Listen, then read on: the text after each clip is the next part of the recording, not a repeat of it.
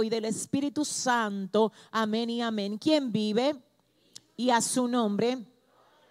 Gloria a Dios. Miren, yo quiero decirles a todos ustedes que hoy es un día muy especial. ¿Por qué? Porque número uno, tenemos una nueva oportunidad para enmendar lo que hicimos mal ayer. Cada día que nosotros tenemos es una oportunidad nueva para enmendar errores, para hacer mejor lo que no hicimos bien, ¿verdad? Para poder hacer que el Señor se sonría cuando piensa en nosotros. Esa debe de ser la meta de todo cristiano, ir de mejor a mejor. Usted no puede vivir una vida en automático, como que se levantó, que fue al trabajo, que vino a la iglesia. No, no, usted tiene que ponerse la meta de cada día usted superarse a usted mismo. Así es que por eso hoy es un día especial. Razón número dos por la que hoy es un día especial. Hoy estamos en el día número tres. ¿De qué? De haciendo vallado. Mire lo que ya Dios comenzó a hacer a través de este tiempo de oración es tremendo, tremendo. Y yo le exhorto a usted que si usted todavía no se ha integrado a este tiempo de consagración, hágalo. Recuerde que usted no necesariamente tiene que hacer los 21 días. Usted puede hacer dos días a la semana, tres días, pero conéctese, conéctese con el fuego para que se queme lo seco. Conéctese con la gloria para que usted sea dirigido y direccionado hacia lo que el Señor quiere darle. Conéctese con el Señor. Recuerden que cada día de ayuno debe de tener por lo menos una hora de oración, porque no es solamente dejar de comer, es ser muy intencional en nuestro tiempo de búsqueda.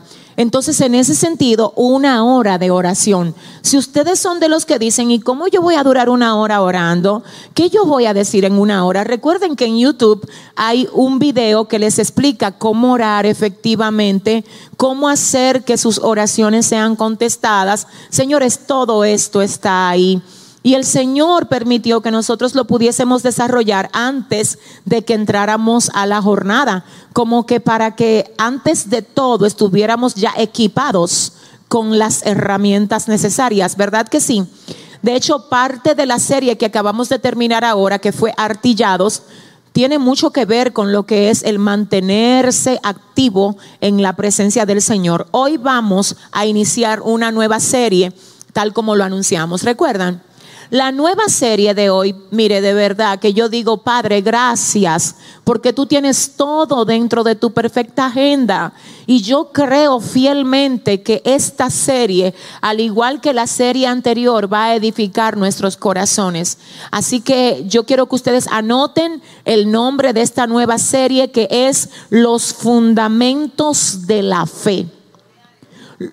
Los Fundamentos de la fe. Amén. Ok, yo quisiera antes que nada preguntar aquí a ustedes, ¿cuántos de ustedes me pueden dar un concepto rápido de lo que es la fe? Vamos a ver, voy a dar tres oportunidades. ¿Qué es la fe? Vamos a ver, no me diga nada más lo que dice Hebreos 11.1, porque eso ya lo sabemos. Yo quiero que usted me diga qué usted entiende por fe. Entonces, vamos a ver, ¿quién se anima? ¿Quién me dice? Creer de manera incondicional. Muy bien. ¿Quién más? ¿Allá?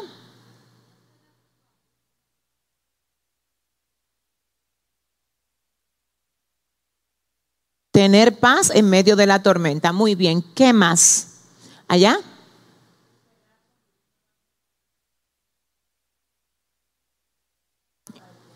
Muy bien, esperar en Dios el tiempo que sea necesario. Muy bien, muy bien. Miren, lo primero que yo quiero que hagamos es lo siguiente. Vamos a definir qué es la fe. Y todo lo que ustedes acaban de decir tiene una misma línea y está absolutamente correcto. Yo quise medir cuál es el concepto que ustedes tienen de fe pero bíblicamente hay una definición que no la podemos echar a un lado, que efectivamente es la del libro de Hebreos capítulo 11, verso 1, donde la Biblia dice que es pues la fe la certeza de lo que se espera y la convicción de lo que no se ve. Yo, amados y amadas, entiendo que a veces nosotros nos aprendemos esto, lo memorizamos, pero no lo interiorizamos con los elementos que debemos de interiorizarlo. Por ejemplo, dice, es pues la fe, la certeza de lo que se espera. Vamos a pararlo ahí.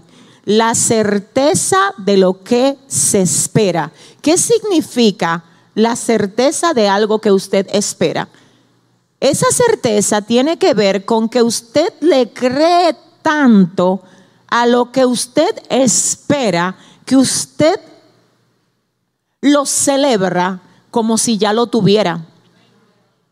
Eso es fe. Si usted está esperando algo, pero mientras lo espera, está dudando acerca de si va a venir o no, usted no está ejerciendo la fe, porque la fe es la certeza de lo que se espera. Y dice además la convicción de lo que no se ve. Por ejemplo, cuando ustedes van al supermercado y compran una lata de maíz porque quieren hacer un arroz con maíz, ¿por qué ustedes agarran la lata que está en la góndola?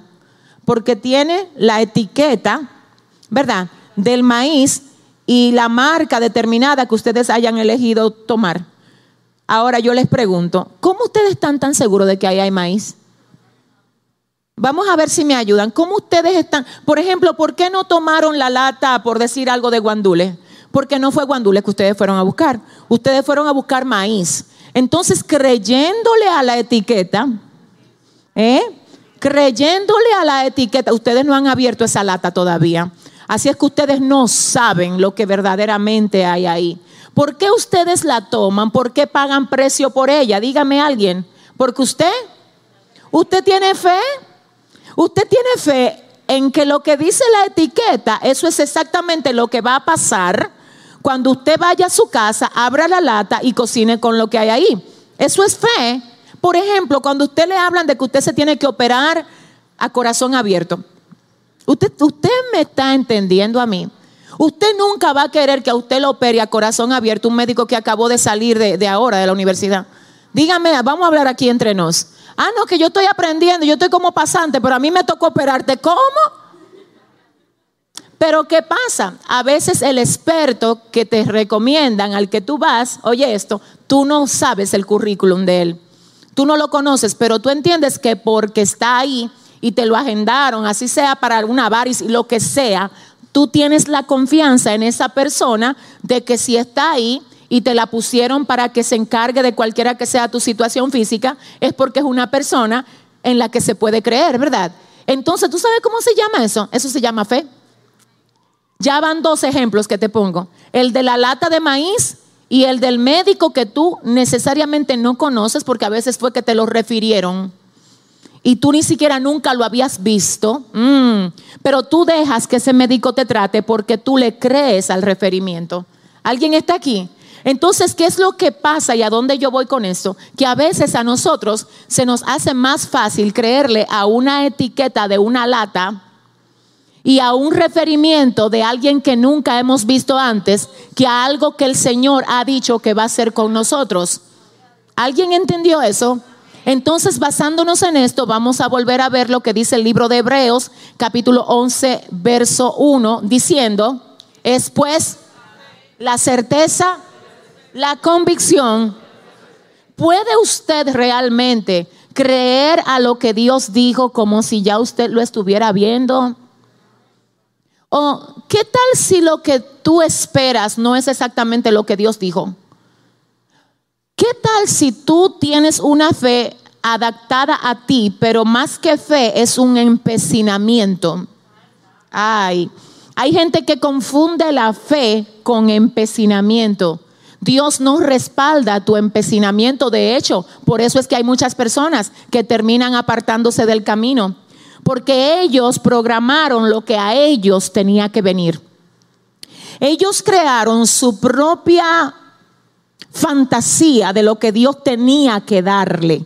Ellos vinieron aquí, crearon su marco y entonces se pusieron a decir, no, que la fe mueve montaña, que todo es posible para el que cree. Señores, venimos a hablar de los fundamentos de la fe y yo estoy segura de que esta es una comida necesaria para nosotros en este tiempo.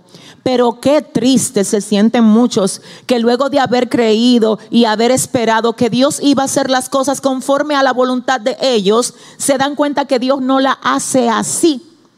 Entonces aquí el problema de mucha gente es que no ha entendido que no se trata de nosotros llevarle planes a Dios, se trata de nosotros decirle, Dios, deposita en mi corazón los planes que tú tuviste conmigo desde antes que yo naciera. Ay, no sé, no sé, no sé. Déjeme decirle cómo es que se ora. Padre, mira lo que yo quiero hacer. Examina mis deseos. Mira, Señor, los proyectos que yo tengo aquí. Padre, esto combina con lo que tú tienes para mí. Papá, esto está acorde a tu deseo para conmigo, porque puede que para mí suene bonito, Señor. Puede que mi carne lo quiera, Dios, pero Señor, ¿de qué me vale? ¿De qué me vale lograrlo aún si tú no estás ahí? Ay, Dios mío, la Biblia dice, si Jehová no edificare la casa, en vano trabajan los que la edifican. Eso dice la palabra. Ahora bien, nosotros necesitamos no solo tener fe, sino que nuestra fe sea basada en lo que el Señor espera que nosotros esperemos de Él. ¿Alguien entendió eso? Porque si no es así, nosotros vamos a estar empecinados con algo que necesariamente no va a venir a nosotros, porque nosotros lo estamos esperando y lo estamos creyendo si Dios no lo programó lo mejor que te puede pasar a ti es que no te llegue. Así es que te tengo que decir, si le va a dar un aplauso, déselo bien. Te tengo que decir, iglesia amada, escucha esto, que tienes que aprender que el no de Dios te bendice tanto como el sí de Dios. El no de Dios te libra de un problema que tú desconoces. Ahora, ¿qué pasa? Como nosotros todo lo vemos aquí y ahora, nosotros eso que se ve bien entendemos que es bueno, pero Dios que ve más allá, ay Dios mío, Él sabe que eso que tú le estás pidiendo se puede convertir en tu peor tropiezo. Y porque te ama, Dios te dice que no. Déjeme ver. Dios no es más bueno cuando me dice que sí que cuando me dice que no. Dios es, tan bueno conmigo cuando me dice que no como cuando me dice que sí. La Biblia dice en el libro de Romanos capítulo 8, verso 28, que a los que aman a Dios, todas las cosas le ayudan a bien. Y ese es el problema. Mire, le voy a decir algo. Yo sé que hay personas que esto se le complica entenderlo, yo lo sé. Ahora el problema es, yo, yo, mire, yo le pido al Espíritu Santo que me permita hoy llegar a tu corazón con esto que te voy a decir. El problema aquí es que cuando Dios nos creó, Él nos creó para sus propósitos. Parte de los propósitos de Dios con nosotros a veces es entrenarnos en la aflicción. Porque nosotros no vamos a poder ser de inspiración ni de mensaje a nadie que esté en dolor si nosotros no hemos pasado por nada de eso. Escúchame. Y a veces la gente cree que la gloria de Dios está en que Él te libre de algo. No, a veces la gloria está en que Él no te libre. Para que se vea qué pasa contigo, con el Dios que tú tienes cuando Él no te libra. Ay Dios, Padre, Espíritu Santo. Espíritu Santo, ¿alguien comprende esto? Te voy a decir algo, déjame ver. Hay cosas de tu aflicción que te han calificado y por calificarte hay cosas para las que tú estás más listo que yo. ¿Tú sabes por qué? Porque tú la pasaste y yo no. Ahora hay cosas que yo pasé que me calificaron para poder entrar al campamento de los heridos, donde yo fui herida también, y decir, mira, lo que era herida para mí en un tiempo se convirtió en cicatriz. Y si Dios me sanó, ah, Dios mío, Padre, mi alma adora, mi alma adora. Yo quiero que tú sepas, iglesia de mi corazón, que las aflicciones te califican. Tú sabes lo que dice la Biblia hablando de Jesús, que Él es experimentado en quebranto. Oye, la expertise de él son los quebrantos. Cuando tú tienes una persona que es experimentada en, quebranto, tú tienes uno en el que se pueden poner cosas, cosas que tú sabes que si se quedó de pie cuando pasó por todo ese ciclón, es confiable para que se le ponga algo de valor en la mano. En otras palabras, aquí lo que yo tengo hoy, y yo sé que ahí también, son personas que Dios las ha estado dejando pasar por cosas para entrenarlos, para equiparlos para lo próximo que Él va a hacer con ellos. Quiero decirte algo, en ese sentido, lo peor que te puede pasar a ti es ponerte a comparar tu vida con la vida de otro. Eso es una de las cosas más crueles que te pueden pasar. Te voy a decir por qué porque tu proceso no es el proceso de aquel. Ahora, ¿por qué el proceso tuyo no es el de aquel? Porque de acuerdo al área en que Dios quiere usarte, ahí es que a ti te procesan. Entonces, cuando tú te pones a ver, ah, no, pero es que Paola no tiene esa misma prueba que tengo yo. ¿Y por qué Dios a Paola la bendice así y a mí permite que esto me golpee así? Tú lo que no sabes cuál es el proceso de Paola. Pero algo vengo a decirte, aquí todo el mundo tiene una área donde Dios lo procesa. Si le vas a dar el aplauso al Señor, ay Dios mío. Entonces mire qué es lo que pasa. Cuando usted comienza a quererse comparar con otro, le falta visión. Es que te tengo que decir, es que dentro de tu proceso que está, es que oye, que es. Mira, de acuerdo a la forma es el molde. Repito, de acuerdo a la forma que Dios quiere darte, es el molde que Él utiliza para sacar esa forma de ti. ¿Alguien entendió esto? Perdóname, pero yo te puedo hablar de esto, mira, por la tarde entera, mira, sin temor, con todas mis cicatrices, y te voy a decir que ciertamente, aunque todo lo que yo he tenido que pasar ha dolido, yo le doy gracias a Dios, le doy la gloria a Dios, porque más que nunca yo puedo entender ahora a las personas que están pasando por lo que yo pasé. No es lo mismo, no es lo mismo decirle, lee un versículo, déjame orar por ti, todo eso tiene valor, pero no es igual decirle yo estuve ahí.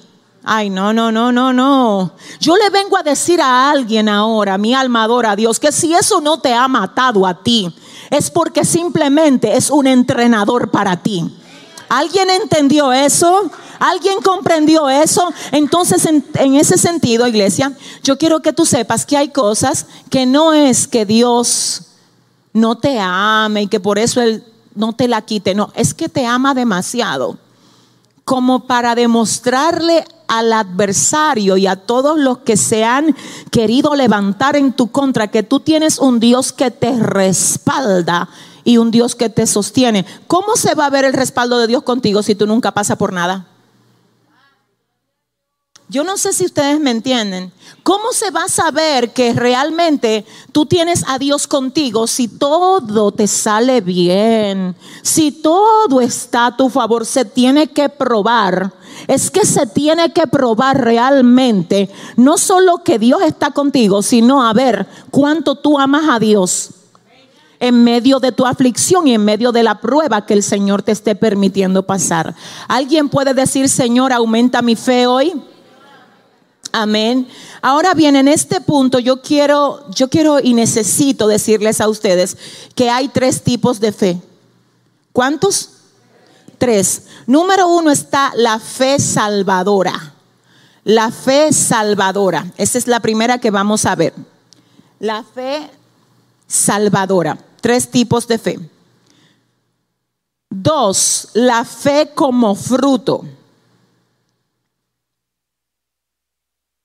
Y tres, el don de fe.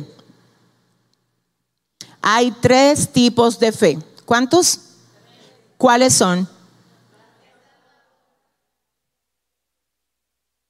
Ok, vamos a comenzar entonces con la fe salvadora. La fe salvadora es la fe dada por Dios a todos los hombres para que éstos la depositen en Jesucristo. La fe salvadora es la fe dada por Dios a todos los hombres para que éstos la depositen en Jesucristo. ¿Qué significa esto? Que el Señor hizo capaz a todos los hombres de creer en Jesucristo. Ahora, a pesar de que Dios los hizo capaz, no los obliga a creer. Porque el creer es algo que el Señor te invita a que lo hagas, pero no te obliga a que lo hagas. Ahora bien, vuelvo a decir, la fe salvadora es la fe dada por Dios a todos los hombres. Cuando habla de hombres, no habla solo del sexo masculino, habla de la raza humana. Es la fe dada por Dios a todos los hombres para que ellos la depositen en Jesucristo. Ahora bien, vuelvo a decir, Dios pone en el hombre la capacidad de poner su fe en Cristo, pero no lo obliga a que lo haga. Por eso la Biblia dice en el libro de Apocalipsis 3:20, he aquí yo estoy a la puerta y llamo, si alguno abre, yo entro y ceno con él. Entonces en ese punto quiero que usted oiga, a veces los hombres en vez de poner su fe en Cristo, ponen la fe en un ídolo. ¿Alguien está aquí? Ponen la fe en una, Dios mío, en una creencia supersticiosa como por ejemplo la de un brujo, la del servirle a un santo, la de hacer todo menos lo correcto que es depositar la fe en Jesucristo. Entonces la fe salvadora, quiero que usted oiga, el Señor nunca le va a pedir a sus criaturas que hagan algo que Él no los hizo capaz de que ellos hagan. Por eso cuando el Señor dice creen en Jesucristo, crean en Jesucristo, es porque ya Él le dio al hombre la capacidad para que lo haga. Ahora, esto es algo opcional porque el Señor no obliga a nadie. Si Dios obligara a la gente a que le sirviera, nadie fuera inconverso allá afuera. Todo el mundo estuviera aquí. Pero déjeme decirle lo que pasa. Si nosotros estuviéramos aquí por obligación, no hubiese autenticidad en nuestro amor hacia Dios. ¿Alguien está aquí? Dios sabe que lo amamos porque Él sabe que hay un mundo al que usted le dijo, no te quiero más en mi vida, ahora me conecto con lo que el Señor tiene para mí, gloria a Dios. Entonces, si usted no tuviera la opción de estar allá afuera, porque a usted lo arrastraron y lo obligaron a estar aquí, ese amor no fuera auténtico. Pero yo quiero que usted se dé un aplauso por usted decidir estar aquí, por usted decidir servir al Señor, gloria a Dios. Amén. Entonces, vuelvo a decir, la fe salvadora, ¿cuál es? Dada por Dios, es la fe dada por Dios a todos los hombres para que estos la depositen en Jesucristo. Vamos a verla en la Biblia. Vamos a ver específicamente cuatro versículos acerca de esta fe y el primero es Juan 3:16. La palabra se lee en el nombre del Padre, del Hijo y del Espíritu Santo.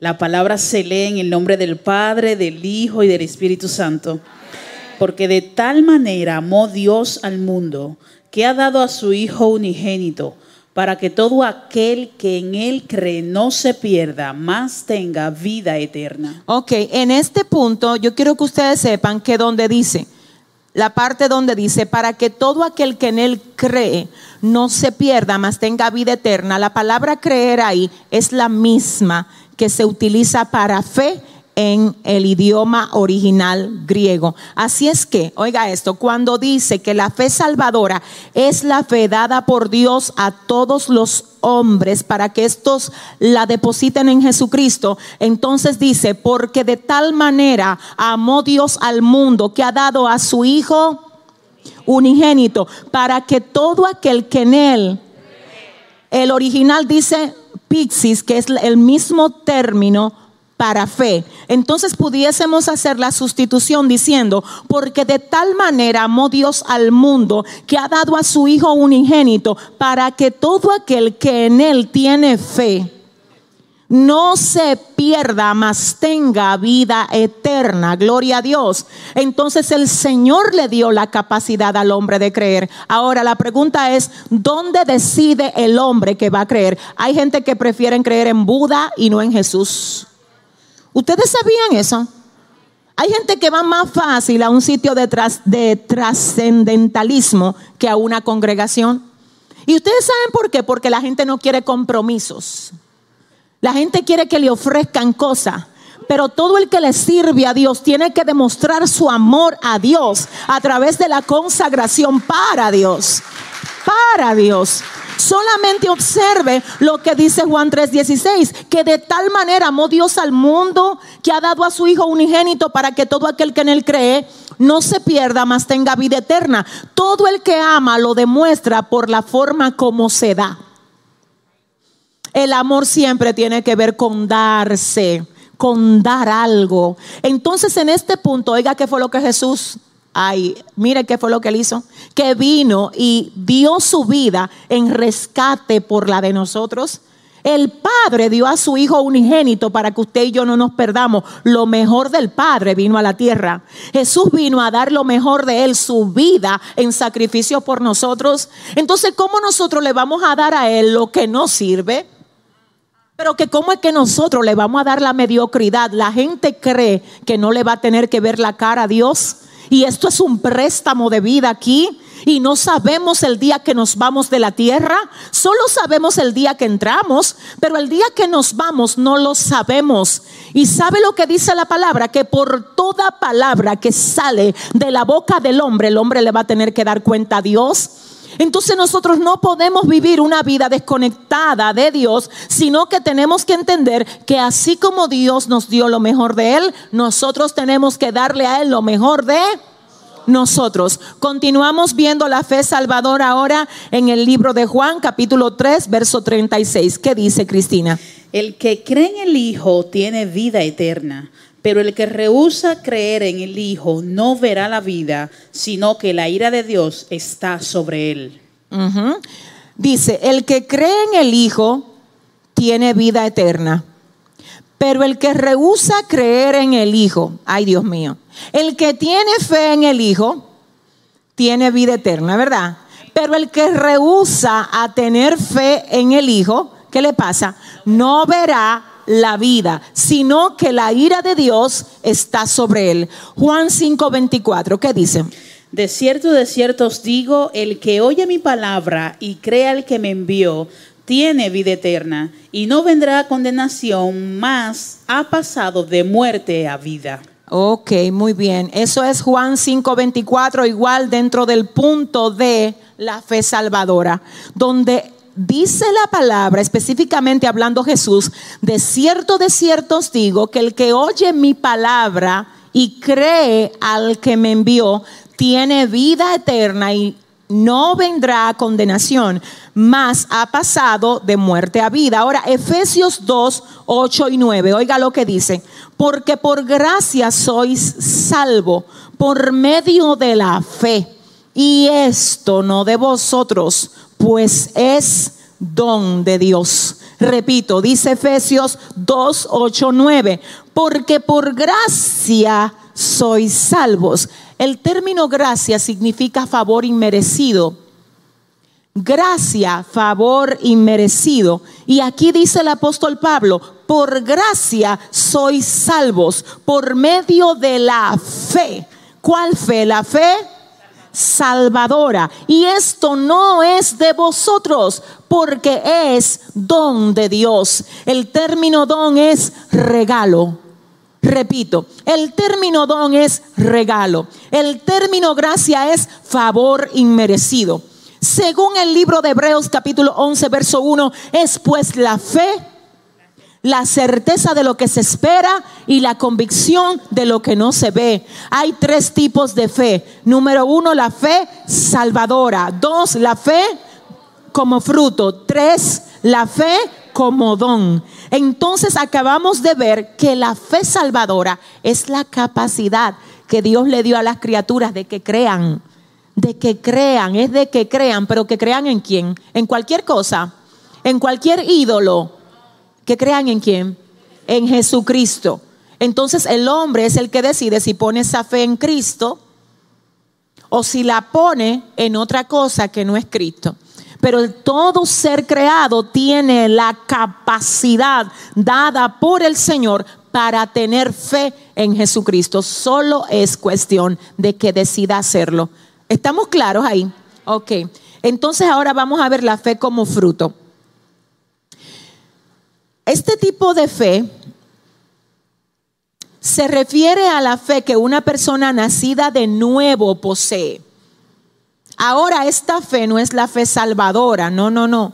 Esta es la fe que tienen los cristianos, que tenemos nosotros, los que hemos nacido de nuevo. Ahora ya esta no es una fe salvadora. De hecho, fue la fe salvadora lo que nos hizo estar aquí. Ahora ya esa no es la fe que nosotros ejercemos. Ahora es la fe por el fruto.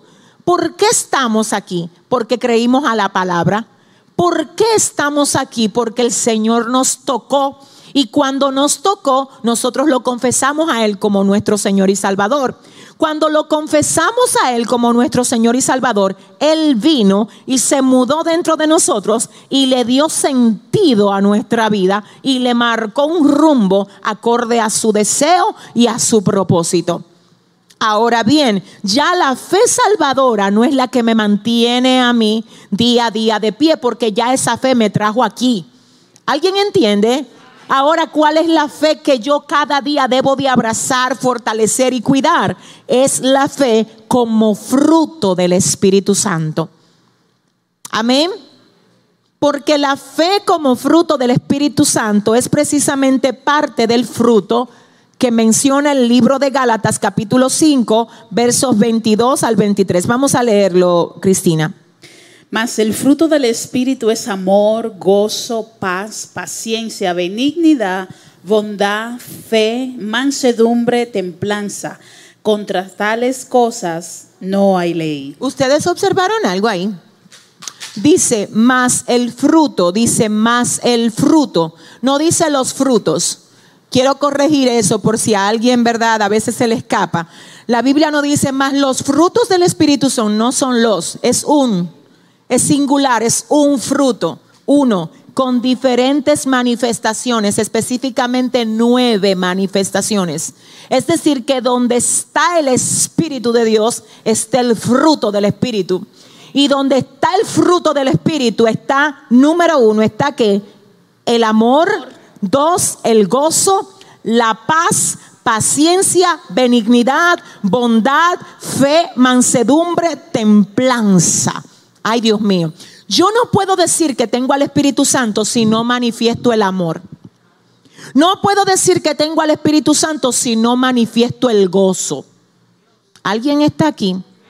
Señores, miren, yo tengo un problema y yo siempre lo voy a decir. Hay gente que cree, oiga bien, ellos piensan, creen que simplemente ellos venir a una iglesia, ya yo, ya está todo. Señores, no. Usted tiene que desarrollar una amistad con el que le salvó, con el que le trajo, con el que le dio propósito a su vida. No es solo venir aquí. Hay gente que son solo oidores y no hacedores. Venir aquí es importante, pero tan importante como venir aquí es que usted haga de su vida un altar andante. Para que cuando usted no esté aquí, la gloria esté con usted donde quiera que usted esté. ¿Alguien entiende? Gloria al Señor. Aleluya. Entonces escuche esto, vuelvo a decir, ¿cuántos son los frutos del Espíritu? Es un fruto, más el fruto, el uno, con nueve manifestaciones. ¿Está bien? Todo, tengo que repetir o quedó claro. Ok, ¿cuáles son esas manifestaciones? Amor, gozo, paz, paciencia, benignidad, bondad, fe, mansedumbre, templanza. Mire, luego vamos a traer un estudio solo de esto. Pero por el momento yo quiero que ustedes observen que dentro del fruto del Espíritu está la fe.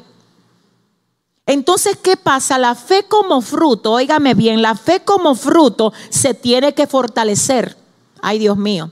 La fe como fruto se tiene que perfeccionar y como fruto la fe se tiene que poner en práctica. No es que yo diga que tengo fe, es que la revele. ¿Alguien entendió eso?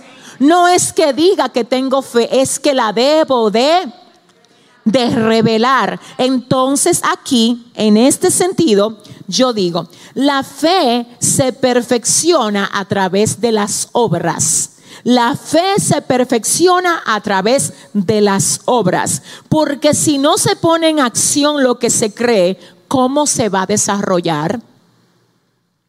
La fe se perfecciona a través de las obras, porque si no se perfecciona a través de las obras, entonces no es una fe válida.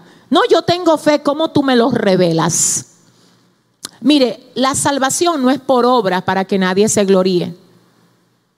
Usted no puede hacer nada para ganarse su salvación porque ya el Señor pagó el precio por nosotros. O sea, usted no es salvo de que porque usted es bueno. Ahora, si usted es salvo, usted va a manifestar bondad.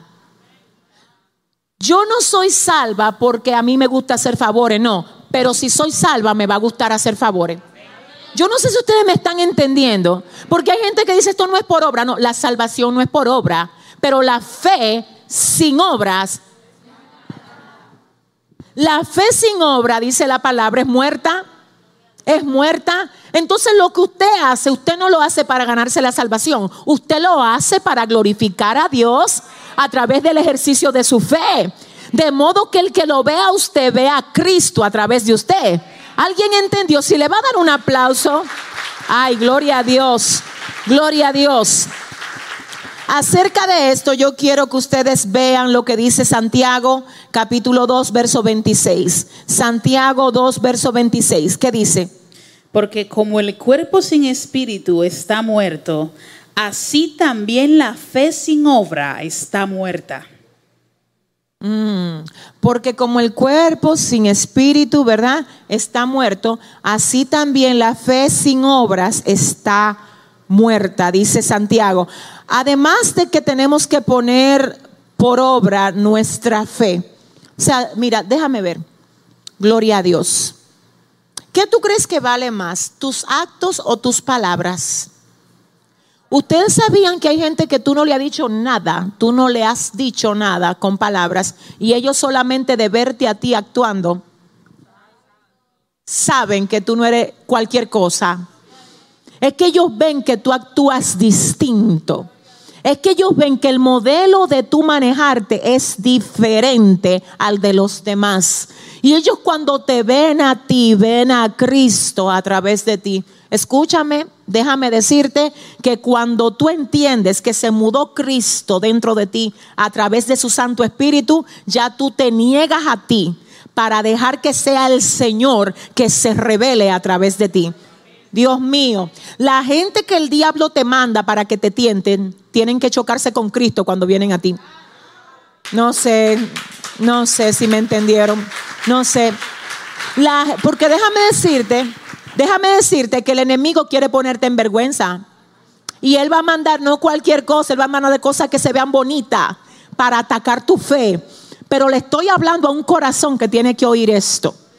Tú vas a pasar la prueba cuando tú te le plantes fuerte a esa enviación del diablo y tú digas, te chocaste con mi fe, te chocaste con mi fe no soy el mismo, te chocaste con mi fe. Si usted le va a dar un aplauso al Señor, ay Padre, mi alma adora a Dios, mi alma adora a Dios.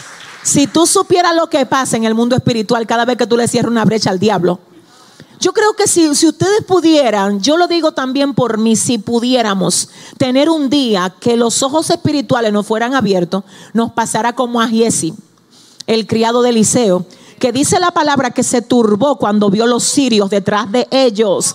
Pero Eliseo era un hombre de visión espiritual. Y él le puso la mano a Giesi en la cabeza y oró diciendo, Señor, ábremele los ojos a este para que él vea, para que él vea que los que están con nosotros, wow, Dios, son mayores, son mayores, son más son más. Amén. Entonces en ese punto yo quiero que tú le digas a tu vecino, Dios te va a abrir los ojos espirituales. No, pero dile a dos personas ahora como que tú lo crees. Dile, Dios te va a abrir los ojos. Dios te va a abrir los ojos. Le voy a decir algo. Mi alma adora a Dios. Le voy a decir algo. Aquí hay gente que según la agenda del enemigo no tenían que estar aquí hoy. Satanás tenía otro programa para ti, pero mira cómo Dios te le arrebató otra vez de la mano al enemigo. Mírate donde tú estás. Mírate donde, Dios mío. Oh, gloria a Dios, aleluya. Entonces se trata de resistir. La Biblia dice, someteos pues a Dios. Resistid al diablo y de vosotros huirá. Someteo. Hay gente que nada más dice el pedacito de resistir y huirá. No, no es así, no. Si usted no se somete, usted no va a tener cómo resistir. Porque es el sometimiento suyo lo que lo va a hacer resistir. Ay, Dios mío. Porque si yo le cierro la brecha al pecado y a lo que el diablo quiere usar para debilitarme, yo me voy a llenar de Dios. Y si yo me lleno de Dios, yo voy a tener fuerza para poder resistir. Si le va a dar el aplauso, ay Dios mío. Oh, gloria a Dios. Oh, gloria a Dios. Entonces diga conmigo, cualquier tentación que me envíe el enemigo, dígalo. Se va a chocar con mi fe. Ay, gloria a Dios. Entonces la fe sin obra es... Ok, pero la salvación es por obra. ¿Cuánto yo puedo pagar por ser salva? Nada, ¿verdad? Por ser salva no puedo, ¿verdad? ¿Por qué yo no puedo pagar? Porque ya Cristo la pagó. Amén. Señores, pero le tengo que decir algo. Mi alma adora a Dios. Hay gente que sobrepasan el uso de esto. Oiga, ¿qué fue lo que Cristo pagó? Él pagó la salvación. Pero usted tiene cada día que llevar su cruz. Usted cada día tiene que morir a usted mismo. Adórale que Él vive. Usted cada día tiene que someterse a la disciplina de Dios para que este cuerpo de carne muera y el espíritu se vivifique. Si le va a dar el aplauso, ay Dios mío, qué fuerte. Ay Dios mío, Dios mío, Dios mío. Mire, le voy a decir una cosa, tenga cuidado con lo que el enemigo le está tentando. Satanás siempre te va a tentar para que tú cojas en atajo, sabes, rápido, porque él sabe que tú tienes hambre de eso. Entonces él te quiere llenar la barriguita con una comidita que se ve bien, pero está envenenada. Pero cuando tú dices, Señor, tú sabes que yo tengo hambre, pero tú sabes que Dios por amor a ti, ay, por amor a ti. Mira, Señor, yo tengo hambre de justicia. Mira, Señor, yo tengo hambre de defenderme porque tú sabes que eso que... Y el Señor dice, mira, yo estoy mirando tu hambre. Estoy mirando que tú pudieras defenderte, que tú pudieras salir del diseño. Estoy mirando que tú pudieras coger un atajo, que tú pudieras establecer una relación incorrecta, pero por amor a mí. Ay, no, no, no, no. Por amor a mí, tú no lo estás haciendo, pues prepárate. Porque yo no voy a dejar tu obediencia sin recompensa. Si usted entiende lo que Dios le vino a hablar, Dios mío. Ay, Padre, gracias. Oh, mi alma adora a Dios. Entonces la fe tiene que revelarse a través de qué? De las obras, del modo de vida, de la manera como nosotros representamos a Jesús en cada lugar donde nosotros estamos. Pero además de esto, la fe tiene que ser probada. Tiene que ser probada. Y acerca de esto vamos a ver lo que dice el libro de Primera de Pedro, capítulo 1, verso 7, Cristina. Para que sometida a prueba vuestra fe, muchos más preciosa que el oro, el cual, aunque perecedero, se prueba con fuego sea hallada en alabanza, gloria y honra cuando sea manifestada en Jesucristo. Ok, para que sometida a prueba vuestra fe, mucho más preciosa que el oro, me detengo aquí. El oro se prueba con un ácido que se llama ácido nitrícico. Lo que hace ese ácido es que revela si el metal es oro o si tiene apariencia de oro. Entonces aquí viene el apóstol Pedro y nos dice, para que sometida a prueba vuestra fe, mucho más preciosa que el oro. Ay, no, no, no, no. ¿Tú sabes lo que le está diciendo? Así como el oro se prueba, no crean ustedes que ustedes van a alardear de una fe que no ha pasado por el ácido. No, no, yo no sé con quién estoy hablando aquí. Escuche lo que pasa. Hay cosas que brillan demasiado pero no pasan la prueba del ácido. Hay gente que habla mucho de que, aman a Dios, de que, que, hacen lo que sea por Dios, pero no pasan la prueba de... No, no. Si usted le va a dar el aplauso, ay Dios mío, oh gloria a Dios. Oh, gloria. No, no, no. Que yo amo a Dios. Dios es todo para mí. Ajá. Deja que te tiren un par de goticas de ácido. A ver cómo, a ver, cuando no haya puerta abierta para trabajo. Y lo único que hay es una. Adora. Que tú sabes que a Dios no le agrada que tú te metes en eso. Y ese ácido te está cayendo arriba y el corazoncito tuyo, eso no es nada, Dios te va a entender. Pero si tú te le sacudes a eso y tú dices, mira, aunque me muera, aunque yo me muera, yo le voy a ser fiel a Dios en medio de mi prueba, Dios mío. Si hay alguien que puede aplaudir, que lo haga bien aquí, para que sometida a prueba vuestra fe, mucho más preciosa que el oro, el cual, aunque perecedero, se prueba con fuego también, no solo con ácido, con fuego. Ay, no, espérate. Con fuego. ¿A cuántos les ha tocado pasar por el fuego? Duele, ¿verdad? Duele. Usted sabe que hay cosas que entran con usted en el fuego que no salen con usted de ese fuego. Déjame ver. Hay cosas que entraron con usted en el proceso que no salen con usted del proceso. El fuego el ácido. ¿Por qué hay cosas que entran con usted en el fuego que no salen con usted del fuego? Porque el fuego quema lo seco. Y todo lo que estaba seco en tu vida no aguanta fuego.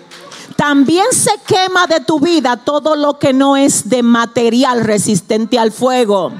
Por eso es que hay cosas que entraron en el fuego, pero no salen del fuego. Ah, si usted le va a dar el aplauso.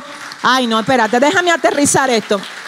¿Y por qué será que en medio de mi proceso hubieron tanta gente que me dieron la espalda?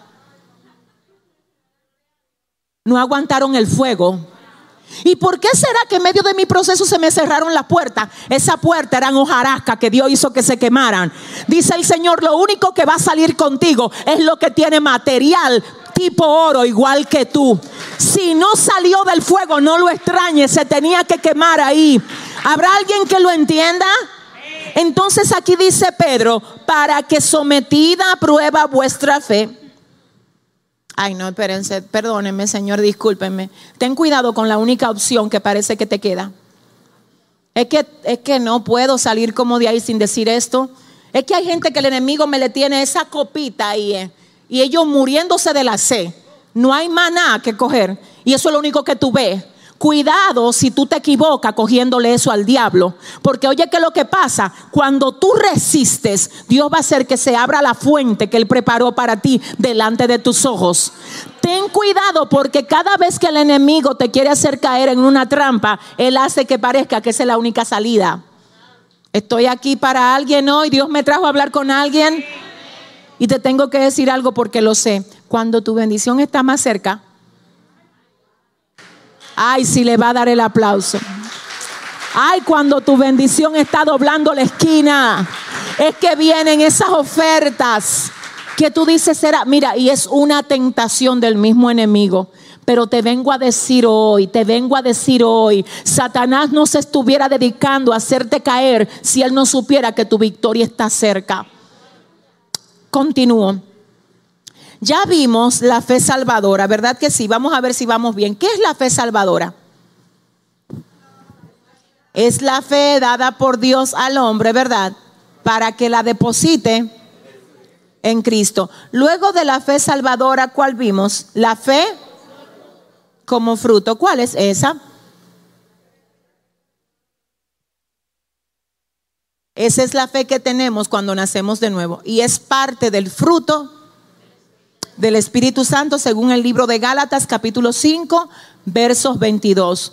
El fruto es uno con nueve manifestaciones. Donde está el Espíritu está lo que Él manifiesta. Amén. Así es que aquellos que decimos que tenemos al Espíritu, tenemos también que manifestar lo que el Espíritu produce. Hasta aquí estamos bien.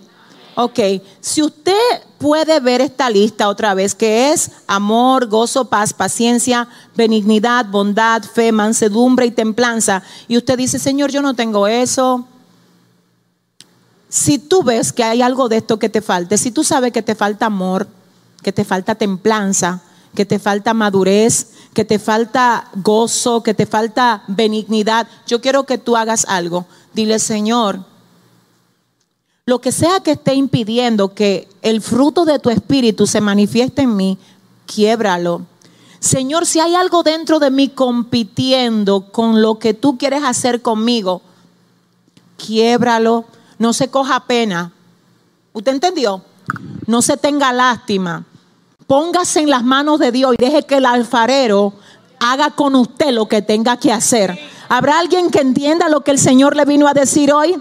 Entonces ahí luego vimos que esta fe se tiene que manifestar a través de qué? De las obras, ¿verdad? Y luego vimos que esta fe también tiene que ser probada, así como el oro, que tiene dos formas de probarse. Número uno, la más común es cuando usted va a una joyería, que le prueben el oro con ácido. Y lo otro es que el oro también, como dice Pedro, se prueba con fuego. Entonces luego dice que cuando su fe pasa la prueba del fuego, entonces califica para ser hallada en alabanza, gloria y honra cuando se manifieste Jesucristo. Ahora vamos al último de los modos de la fe que vamos a ver hoy, que es el don de fe. No es lo mismo hablar de fe salvadora que hablar de la fe del fruto del Espíritu. No es lo mismo hablar de la fe del fruto del Espíritu que hablar del don de fe. Son cosas distintas. La Biblia menciona en el libro de Primera de Corintios capítulo 12 nueve dones específicos. Entre esos nueve dones está el don de fe. Yo voy a leerles lo que dice Primera de Corintios 12, 8 y 9 porque a este es dada por el Espíritu palabra de sabiduría, a otro palabra de ciencia según el mismo Espíritu, a otro fe por el mismo Espíritu y a otro dones de sanidades por el mismo Espíritu. ¿Ustedes leyeron eso conmigo? Dice, porque a este es dada por el Espíritu palabra de sabiduría hay gente aquí en la iglesia que Dios le dio el don de palabra de sabiduría. Y eso no tiene que ver con cuánta carrera tú hayas hecho. No, eso no tiene que ver de que si usted se graduó summa cum laude o no, no es de eso que estamos hablando. Es de una sabiduría que excede lo terrenal. Es una sabiduría que hace que tú puedas, Dios mío, expresar cosas que, no están en libros, pero que exceden a lo que es la mente del humano. Yo no sé si me están entendiendo. Mire, cuando una persona tiene el don de palabra de sabiduría, aunque no sepa de qué tú le vas a hablar, cuando te escucha, ya Dios le está dando la forma como te tiene que responder.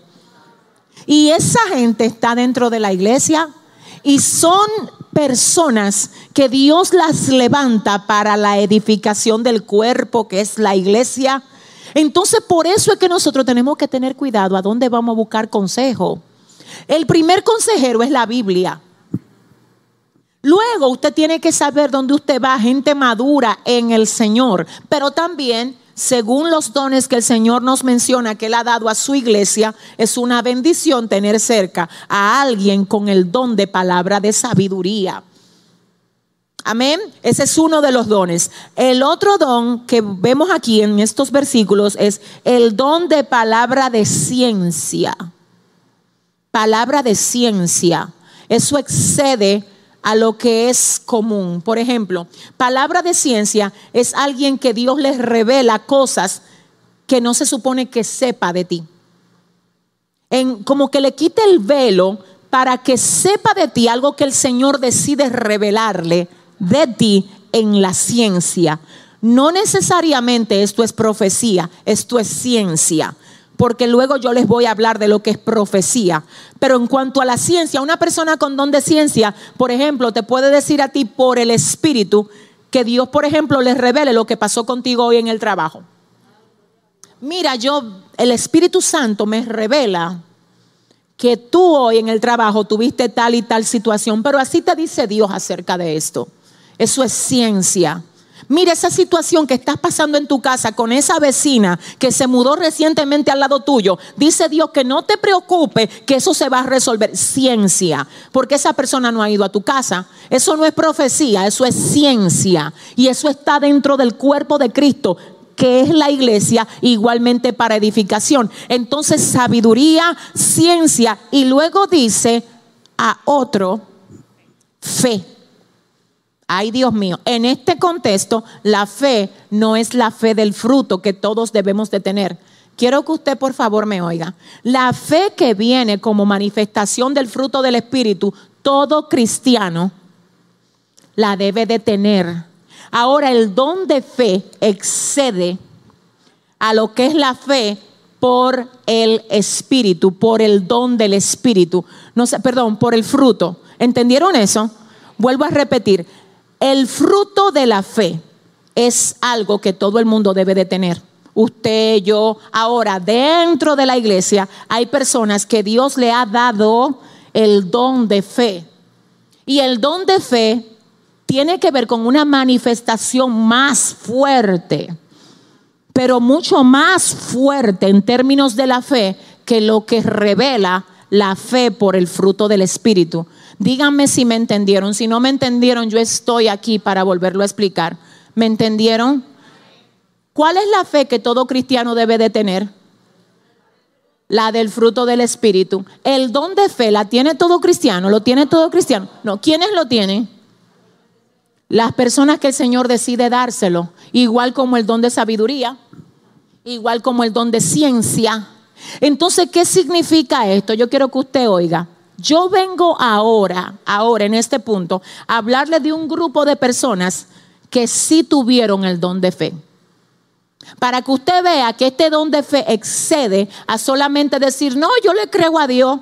No, este es un nivel de fe que hace que quien la posee, Dios mío, deje huellas para que la gente diga, verdaderamente ese hombre le cree a Dios verdaderamente esa mujer le cree a Dios. La gente que tiene don de fe tiene una revelación en cuanto a lo que es el deseo de Dios y se aferra a ese deseo, aunque todo parezca al revés.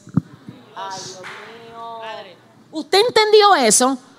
Pero ¿por qué ellos se aferran así? Porque según la fe, el don de fe que Dios le da, Dios también le dicta hacia qué tienen que enfocar esa fe. El don de fe no se empecina. El don de fe cree en lo que Dios ha programado para él y para ella, en caso de que fuera verdad una mujer. Pero yo quiero leerles acerca de un grupo de hombres y de mujeres que muchos comentaristas dicen que ciertamente tuvieron el don de fe. Yo quiero que vayamos ahora al libro de Hebreos capítulo 11 y vamos a leer algunos versículos de ese capítulo, Cristina. Vamos a comenzar desde el 1, no hay problema. Es pues la fe la certeza de lo que se espera, la convicción de lo que no se ve, porque por ella alcanzaron buen testimonio los antiguos. Por la fe entendemos haber sido constituido el universo por la palabra de Dios, de modo que lo que se ve fue hecho de lo que no se veía. Por la fe Abel ofreció a Dios más excelente sacrificio que Caín. El primero que mencionamos acá en la lista es quién? ¿Qué hizo Abel por la fe? Ofreció a Dios más excelente sacrificio que Caín. ¿Qué más dice? Por lo cual alcanzó testimonio de que era justo, dando Dios testimonio de sus ofrendas y muerto aún habla por ella. Por la fe no fue traspuesto para no ver muerte y no fue hallado porque lo que traspuso Dios, porque lo traspuso porque lo traspuso Dios. Y antes que fuese traspuesto, fue testimonio de haber agradado a Dios. Pero sin fe es imposible agradar a Dios, porque es necesario que el que se acerca a Dios crea que le hay y que es galardonador de los que le buscan por la fe Noé, cuando fue advertido por Dios acerca de cosas que aún no se veían, como temor con, Con temor, temor. preparó el arca en que su casa se salvase. Y por esa fe condenó al mundo y fue hecho heredero de la justicia que viene por la fe. Por la fe Abraham, siendo llamado, obedeció para salir al lugar que había de recibir como herencia y salió sin saber a dónde iba. Por la fe habitó como extranjero en la tierra prometida, como en tierra ajena, morando en tiendas con Isaac y Jacob, coherederos de la misma promesa, porque esperaba la ciudad que tiene fundamentos, cuyo arquitecto y constructor es Dios. Por la fe también la misma Sara, siendo estéril, recibió fuerza para concebir y dio a luz aún fuera del tiempo de la edad, porque creyó que era fiel quien le había prometido. Por lo cual también de uno y ese que ya casi muertos salieron como las estrellas del cielo en multitud y como la arena innumerable que está a la orilla del mar. Conforme a la fe murieron todos estos sin haber recibido lo prometido. Párate ahí. Ahí era que quería llegar. Ustedes leyeron con ella o con nosotros esa última parte. Por la fe, ayúdame, murieron. Murieron todos Ajá. Completamente, sin. haber recibido lo prometido. Oiga, ¿qué es lo que pasa? Aquí es que vengo. Si la fe es la certeza de lo que se espera y la convicción de lo que no se ve, entonces, ¿cómo ahora el autor de Hebreos me dice que toda esta gente murió sin haber visto lo que el Señor le prometió? Alguien me tiene que ayudar aquí. Se acabaron los amén. La fe nuestra, señores, la de nosotros, espera ver, espera recibir. La gente con el don de fe confía tanto en el carácter de Dios que no está esperando las cosas de Dios, sino que está esperando que el carácter de Dios se revele a cabalidad en ellos como sea que el Señor quiera hacerlo. Ellos no estaban condicionando a Dios, como que yo tengo fe, yo tengo que ver. No, Señor, si tú no quieres que yo vea, como quiera sigo como quiera yo sigo plantado y plantada en mi fe. ¿Alguien está aquí? Oiga lo que pasa. Yo necesito que usted sepa esto. Si nosotros fuéramos Dios, si fuéramos Dios, nosotros estuviéramos haciendo exactamente lo que está haciendo Dios a favor de nosotros. Porque si supiéramos lo que Dios sabe de nosotros, también estuviéramos haciendo que las cosas que Dios está permitiendo que no lleguen, nosotros también le impediríamos llegar. Pero ¿por qué usted lo ve mal? Porque usted no conoce lo que Dios conoce. Pero ¿por qué usted se siente mal? Porque usted no es Dios y usted no sabe lo que Dios sabe. Ah, Dios mío. Si usted entendiera como entiende Dios, usted estuviera haciendo exactamente lo que usted estuviera cerrando la misma puerta. Usted estuviera dejando ir a toda esa gente que se van. ¿Alguien está aquí? Usted estuviera diciendo, Señor, mira que se haga como, es que como tú no sabes. Ahora, ¿qué es lo que pasa y a dónde es que te quiero llevar? La gente con don de fe no anda detrás de cosas. Es que se afianza en el carácter de aquel que comprende y sabe todas las cosas. No tiene que ser a mi manera, Dios. Ay, no, pero espérense. Yo creo que no hay una cosa que mueva más el cielo que esta que es, no tiene que ser a mi manera. Yo lo quiero, Señor, pero no tiene que ser a mi manera. Yo quería que fuera así, pero ¿sabes qué? No tiene que ser a mi manera. Señor, mira, yo esperaba que tú lo resolvieras, pero no tiene que ser a mi manera. Que se haga a la manera tuya, Dios.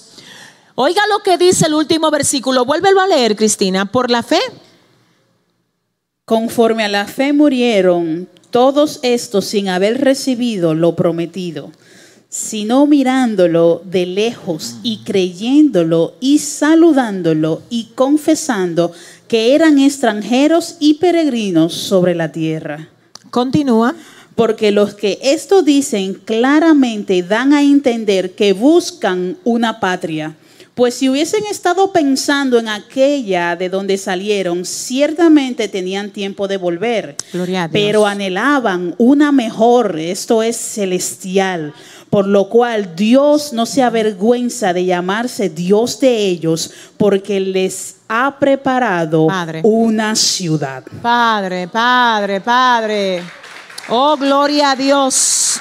Oh, gloria a Dios.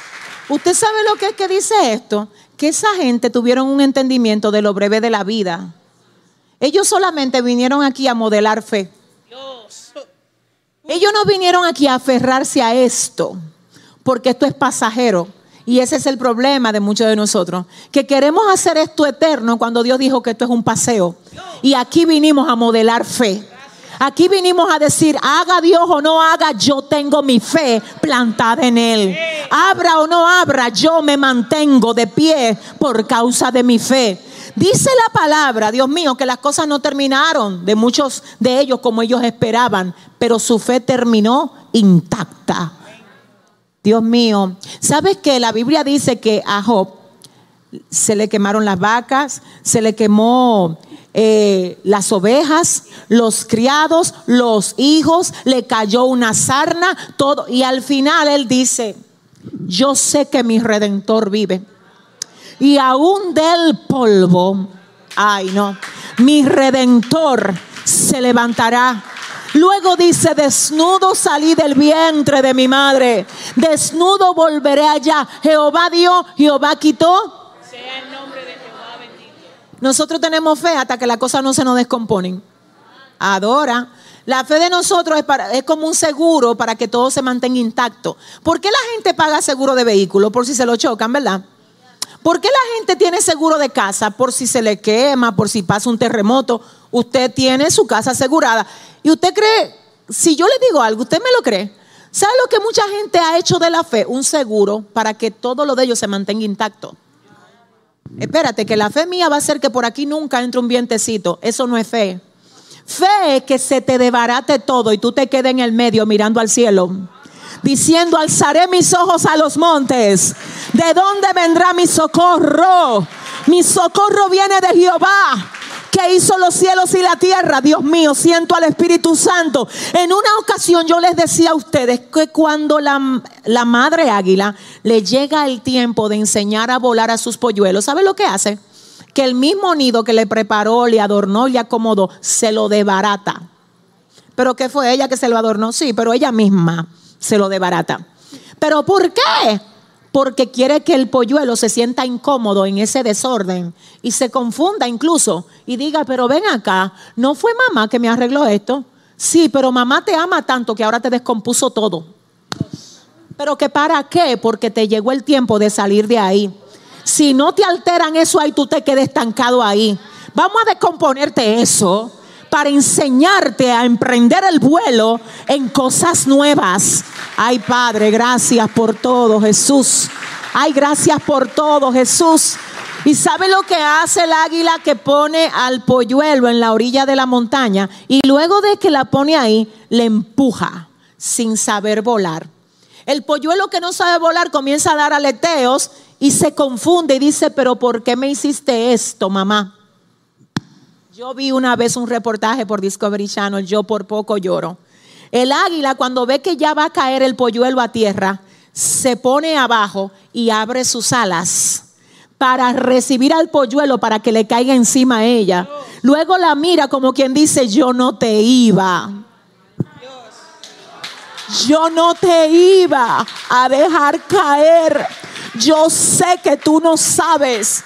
Yo sé hasta dónde tú llegas, pero es que tengo que entrenarte. Es que tengo que permitir que esas cosas que te duelen te golpeen para que te formen. No es porque no te amo, es porque quiero probar tu fe para que reveles qué tan listo, qué tan lista tú estás para lo próximo. ¿Cuántos dicen amén? Continúa Cristina que con esto terminamos. Por la fe Abraham, cuando fue probado, ofreció a Isaac, y el que había recibido las promesas ofrecía su unigénito, haciéndosele di- habiéndosele dicho, en Isaac te será llamada descendencia. pensando que Dios es poderoso para levantar aún de entre los muertos, de donde en sentido figurado también le volvió a recibir. Párate ahí, Cristina. ¿Ustedes se imaginan a Abraham que el Señor le promete un hijo? Óigame, lo primero es que Sara era estéril. ¿Cuántos saben? Luego tienen un hijo y oiga lo que pasa. El hijo que el Señor le da, después le dice, dámelo. El Señor le da un hijo a Abraham y después que le da el hijo le dice, dámelo, ven. Imagínese que a usted Dios le haga eso. Señores, vamos a hablar aquí. Eso es que oiga cómo fue. El Señor se lo da y después le dice, déjame ver qué tan aferrado tú estás lo que yo te di. Porque hay gente que se pegan a la bendición más que al Dios de la bendición. Entonces ahora viene Dios, mi alma adora al Señor, y le da a Abraham el hijo y le dice, déjame ver si tú aprendiste la lección, que yo soy la fuente y tu bendición salió de mí. Cuidado si tú te pegas más a la bendición que a la fuente de donde la bendición salió. No sé, no sé. Anótame eso ahí. No te pegues más a la bendición que a la fuente de donde la bendición salió. Oye, ¿por qué mi corazón? Oye, ¿por qué mi rey, mi, mi vida que estás aquí? Porque si se va la bendición y te queda la fuente de donde salió, el que la dio en otro momento la va a volver a dar ahora. El Señor le habla a Abraham, le dice, déjame probarte, dame a Isaac, ay, ay, ay, dame a tu único, al que tú amas. Ahora yo le quiero hacer una pregunta a ustedes. ¿Ese era el único hijo de Abraham en ese momento? Él tenía otro, ¿verdad? ¿Cómo se llamaba? ¿Y por qué el Señor no le pidió a Ismael?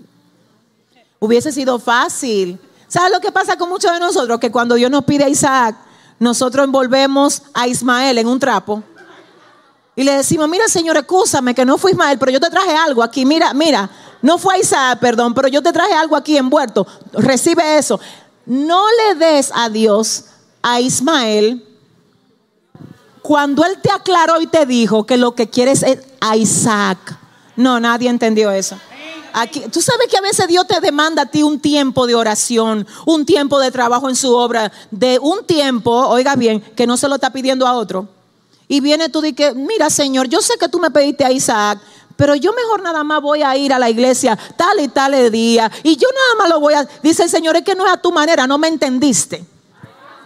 Es que soy yo el que te digo qué es lo que quiero. Y hasta que tú no demuestres que tú estás dispuesto a darme a mí lo que yo te dije que me des, tú no estás listo para que yo te entregue lo próximo. No le niegues a Dios lo que Él te está diciendo que le dé. Yo siento al Espíritu Santo aquí. Tú sabes que aquí hay gente que Dios le está demandando cosas serias. Por eso es que tú te despiertas todos los días a las 3 de la mañana. No te arropes. Tú sabes que hay gente que se pone a ver WhatsApp cuando Dios la despierta. No fue para ver WhatsApp que te despertaron, es para que te ponga a orar. Conéctate, algo quiere Dios hacer contigo. Si le va a dar el aplauso, dáselo. Yo no sé con quién. Yo no sé con quién. Y voy a golpear algo ahora mismo. Hay gente que Dios le ha puesto un espíritu de ayuno muy serio y te encontraste con dos o tres bomberos ahí, no ayune tanto, te va a dar una vaina, una úlcera. Dile al que te queda al lado, mira, si tú vi un bombero por ahí, repréndelo en el nombre de Jesús. ¿Eh? Dios motivándote a hacer algo, un grupo de, de bomberos ahí afuera. Y a veces los bomberos se meten en la iglesia a decirte a ti que por qué tanto ayuno, que por qué tanta cosa. Ten cuidado, no dejes que nadie te apague el fuego. No le des a Dios a Ismael envuelto en un trapo cuando Él te dijo que quiere a Isaac. O sea, Dios te dijo que te quiere aquí tanto día, pues eso, fue lo, eso es lo que vamos a hacer. Dios te dijo que quiere que tú ayunes, pues tú vas a ayunar en el nombre de Jesús. Dios te dijo que te quiere orando una hora, pues tú vas a orar una hora en el nombre de Jesús. Dios te dijo que te quiere leyendo un libro de la Biblia por semana, pues, ah, Dios mío, ¿dónde está la gente que tiene fe aquí hoy? Dile al que te queda al lado que sea la manera de Dios, no a la tuya. Sigue, Cristina, que con esto vamos a terminar. Por la fe bendijo Isaac a Jacob y a Esaú respeto a cosas venideras. Por la fe Jacob al morir bendijo a cada uno de los hijos de José y adoró apoyado sobre el extremo de su bordón. Por la fe José al morir mencionó la salida de los hijos de Israel y dio mandamiento acerca de sus huesos Por la fe Moisés cuando nació fue escondido por sus padres por tres meses porque le vieron niño hermoso y no temieron al decreto del rey. Por la fe Moisés, hecho ya, hecho ya grande, rehusó llamarse hijo de la hija de Faraón, escogiendo antes ser maltratado con el pueblo de Dios que gozar de los deleites temporales del pecado, teniendo por mayores riquezas el vituperio de Cristo que los tesoros de los egipcios, porque tenía puesta la mirada en el galardón. Por la fe dejó a Egipto, no temiendo la ira del rey, porque se sostuvo como viendo al invisible. Por la fe celebró la Pascua y la aspersión de la sangre para que el que se destruía a los primogénitos no les tocase a ellos. Por la fe pasaron el mar rojo como tierra seca e intentando los egipcios hacer lo mismo fueron ahogados. Por la fe cayeron los muros de Jericó después de rodearlos siete días. Por la fe Raad la ramera no pereció juntamente con los desobedientes, habiendo recibido a los espías en paz. ¿Y qué más digo? porque el tiempo no me, porque el tiempo me faltaría contando de Gedeón, ¿verdad? De Barak, de Sansón, de Jefté, de David, ¿Y qué más, Cristina? Así como de Samuel y de los profetas, que por fe conquistaron reinos e hicieron justicia, alcanzaron promesas, taparon bocas de leones, apagaron fuegos impetuosos, evitaron filo de espada, sacaron fuerzas de debilidad. Espérate, espérate, ¿cómo así? Pero que cómo es que se saca fuerza de debilidad, Dios mío. Por la fe se saca fuerza de debilidad.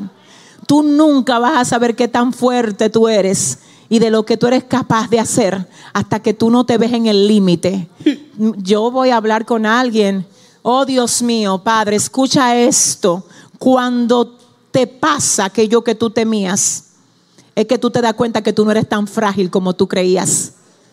Voy a volver a repetir eso. Aquí dice, por la fe, algunos sacaron fuerza de debilidad. Porque es que cuando tú estás en medio de tu peor tiempo, si tú abrazas la fe, ay no, es que va a salir de ti algo que no hubiera salido si Dios no te permite pasar por eso. Yo estoy hablándole al espíritu de alguien aquí hoy de alguien que el enemigo me le ha querido pintar su panorama como un panorama gris y triste. No es gris, no es triste. Ese es tu mejor momento para que salga de ti lo mejor. Lo que no hubiera salido si Dios no te permite pasar por eso. Oh, por la fe. Sacaron fuerza de qué? De debilidad. Continúa Cristina se hicieron fuertes en batallas, pusieron en fuga ejércitos extranjeros. Pusieron en fuga. O sea, que el que te quiera, el que te quiera a ti hacer correr, piensa a ver quién es que lo va a poner a correr a ellos. Oh, La Biblia dice, oiga bien, que si el Señor está con nosotros, uno va a echar a correr a mil y dos va a poner a correr a diez mil.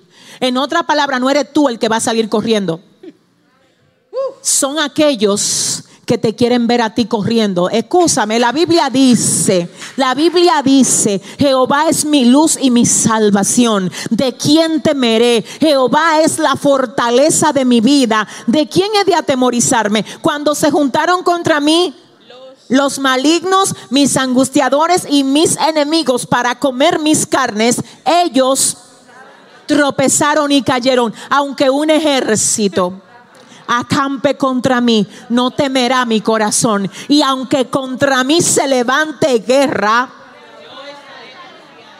terminando el capítulo que dice Cristina. Las mujeres recibieron sus muertos mediante resurrección, mas otros fueron atormentados, no aceptando el rescate a fin de obtener mejor resurrección. Otros experimentaron vituperios y azotes y a más de esto, prisiones y cárceles. Fueron apedreados. Espérate, apedreado. Se fue el gozo aquí. Pero no que esta gente tenía fe, sí, pero por la fe fueron nadie quiere ayudarme a nada aquí hoy.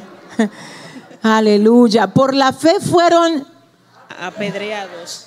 la fe de nosotros nos da capacidad para resistir. Ustedes no saben que la mayoría de mártires, y usted cree cuando se habla de, de mártires, que se está hablando de allá del tiempo bíblico, ahora. Ahora hay naciones donde la gente por confesar a Jesús lo matan. Y hay gente que en medio de la tortura han adorado, han cantado, han glorificado a Dios por la fe. Y muchos de los verdugos de ellos se han convertido después que mueren. Por la fe. No fue que apareció un ángel y acabó con el verdugo. No, por la fe ellos murieron. Ay, pero es que, no era- es que ese no es el modelo de fe que yo tengo. Ahí es que choca el problema. Entonces aquí dice que por la fe fueron como Apedreados. apedreados. Y por la fe fueron aserrados.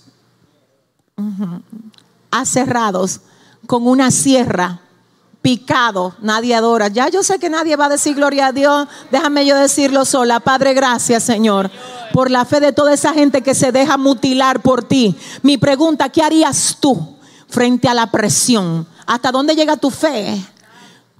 Mire, hay gente que la fe no le alcanza ni para decirle que no a un trago de lo que los amigos le ofrecen. Pero aquí no llegaron ninguno al discipulado de eso. Hay gente que la fe no le alcanza para decirle que no a la amiga que te quiere invitar para el party. Pero aquí yo te estoy hablando de gente que tienen el don de fe. Usted tiene que tener carácter. Dese a respetar con los amigos viejos suyos. Escúcheme. Le dije yo a usted que tengo fe en el Señor. Dios me escogió para Él. Y no me voy a contaminar otra vez. Por la fe fueron apedreados, fueron aserrados, fueron puestos a...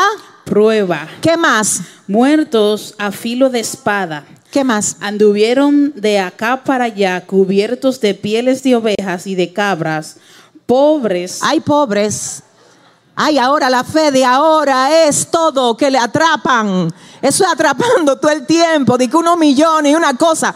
Hábleme de esta fe a mí. ¿Eh? Señores, miren, hay que orar. No, porque ahora la fe, oiga cómo es la fe ahora de la gente. Que la gente tiene que tener mansiones, que tiene que tener cosas de marca porque andan en el reino. ¿Qué es lo que tú me estás hablando a mí? ¿Qué es lo, por la fe esta gente fue pobre.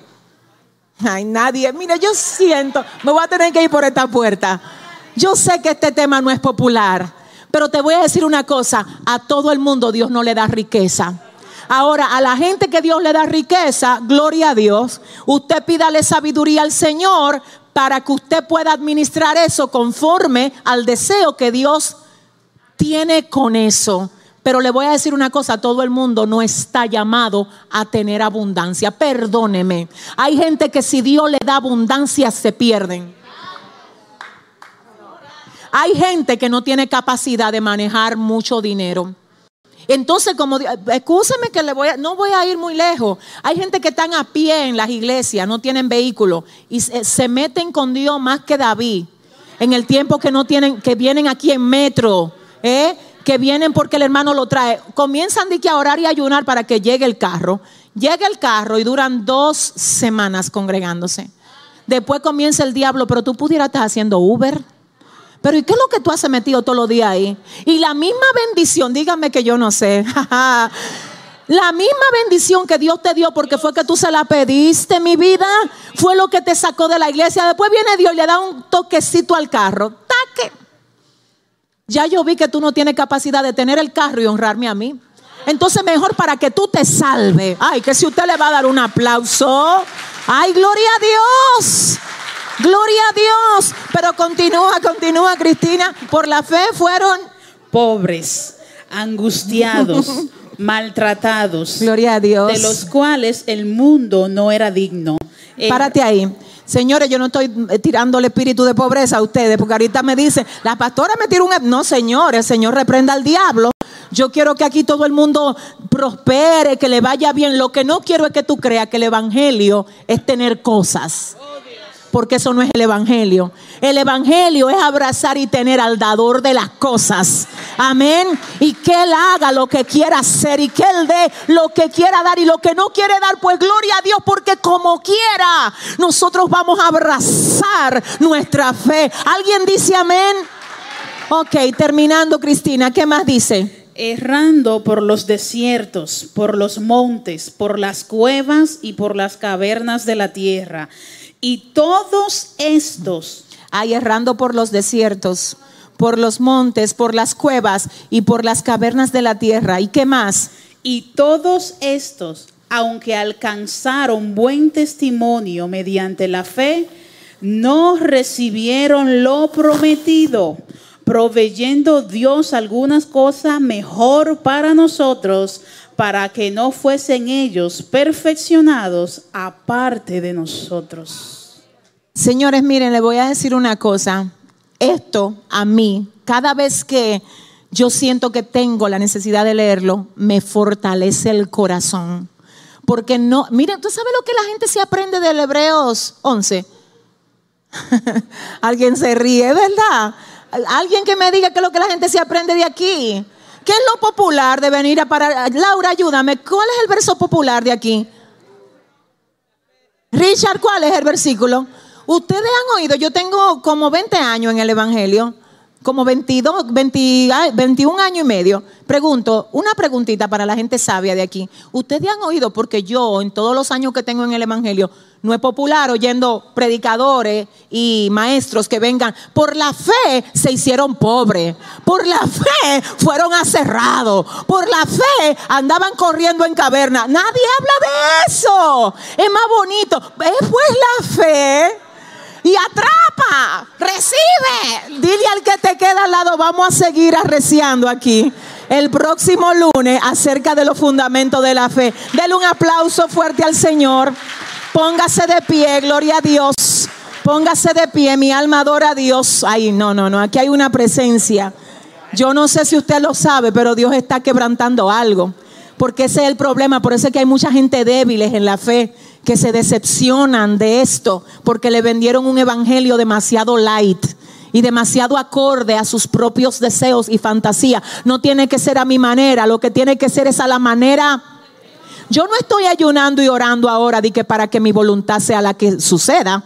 Yo estoy ayunando y orando para que la voluntad de Dios sea la que se establezca en el pueblo, para que el Señor alinee su pueblo a su voluntad. Es así que nosotros tenemos que orar, porque todo lo que sea contrario a eso es una pérdida de tiempo. ¿Cuántos dicen amén? Yo quiero ahora mismo orar. Cierre sus ojitos, Padre. Hemos dado tu palabra otra vez aquí como tú quisiste dárnosla. Señor, sabemos que tú eres el que nos ayudas cada día y nuestra fe, Dios, es el motor que tú has provisto para que podamos estar firmes delante de ti. Por eso yo te pido, Dios, que a través de tu Santo Espíritu ahora, tú por favor fortalezcas nuestra fe, amado. Por favor, Rey del cielo, ay, perdónanos si hemos practicado una fe que no es la correcta. Padre, gracias por la fe salvadora que nos hizo llegar a ti. Gracias por el fruto de la fe que hoy, sabiendo que lo tenemos, lo abrazamos y te pedimos que tú nos fortalezcas en él, Dios. Pero asimismo oramos por aquellos que tienen el don de fe. Dios, dándote gracias por ellos, porque han aprendido a honrar no importa qué Dios, porque no se aferran a deseo, sino a la voluntad tuya, Dios. Padre, hoy hemos abierto esta serie y yo te pido que así mismo sean abiertos nuestros ojos espirituales para comprender lo que tú quieres que nosotros entendamos, Dios. En el nombre del Padre, del Hijo y del Espíritu Santo. Amén y amén. Vamos ahora a ofrendar y a darle a Dios lo que le corresponde a Dios, yo voy a pedir ahora que si hay algún adorador en la casa o alguna adoradora, venga por aquí rapidito y cantemos un coro al Señor. Tengo a alguien por aquí que pueda, gloria al Señor, ayudarme en este tiempo, gloria a Jesús. Amén, gracias Tania. Amén, gloria a Dios. Vamos a adorar al Señor. Yo quiero que usted recuerde que a Dios no le damos, a Dios le devolvemos de lo que ya Él nos dio a nosotros. Las ofrendas expresan qué? Agradecimiento. El diezmo expresa qué? Lealtad y fidelidad a Dios.